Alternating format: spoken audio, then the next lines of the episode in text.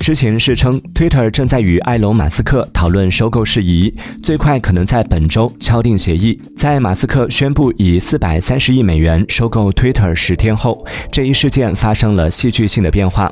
此前，Twitter 为阻止马斯克收购，还专门制定了“读完计划”。